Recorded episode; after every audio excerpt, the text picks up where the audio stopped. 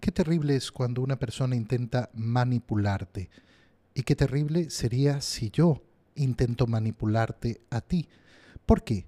¿Por qué es tan fea la manipulación? Porque no tiene respeto, porque no tiene amor por el otro. Peor cuando es intencional. Es decir, quiero manipularte para hacerte actuar, para hacerte pensar como yo quiero. Cristo murió en la cruz para que tú y yo seamos libres. Y la manipulación es una alteración, un ataque a la libertad. Y peor cuando esa manipulación viene cargada de engaños. En el arte, porque es un arte el que realizan muchos para manipular a los demás, eh, están todos esos argumentos falaces. ¿Qué significa un argumento falaz? Un argumento que parece sumamente lógico, que parece, parece sumamente racional, pero en verdad no lo es. En verdad es un engaño. ¿Por qué medito sobre esto? Porque hoy día nos enfrentamos al Evangelio en el cual se acercan unos saduceos a hablar con Jesús y nos dice el Evangelio que los saduceos no creen en la resurrección. Como ellos tienen ya su idea, nosotros no creemos en la resurrección y hemos escuchado que Cristo cree en la resurrección de los muertos, entonces lo vamos a poner en ridículo. Y ponen un caso de un eh, hombre que se casó con una mujer y murió sin dejarle hijos. La ley de Moisés decía entonces el hermano se casa con la viuda.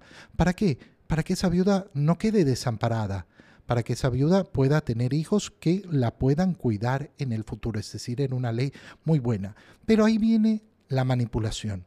Sucedió que el segundo se murió, y entonces se casó con el tercero, y después con el cuarto, y después con el quinto, y después con el sexto, y después con el séptimo. Y ahí tienes un argumento falaz, un argumento que busca manipular, que no, no, no busca eh, argumentar con sinceridad, que quiere engañar. Y entonces se establece en esta locura de siete hermanos que se casaron con la misma. No, hermano mío, después del segundo, el tercero sale corriendo y no se va a casar con la viuda. ¿Por qué? Porque no, no, ya se murieron dos, ¿qué me voy a estar yo casando con ella? Entonces se presenta una argumentación completamente ilógica, completa, pero revestida de lógica. Cristo la destruye inmediatamente, diciéndoles, oye, pero el matrimonio es para esta vida, no es para después. Por si acaso, si alguno cree que, ay, no, nosotros nos vamos a casar y vamos a estar casados por toda la eternidad. No, el matrimonio es para esta vida, hasta que la muerte los separe. Y se los explica con claridad. ¿Por qué?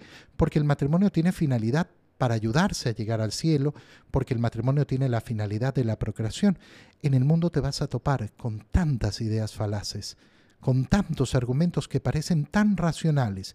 Y por eso es importantísimo, en primer lugar, querer vivir en libertad y no comerse todas las mentiras que dice el mundo.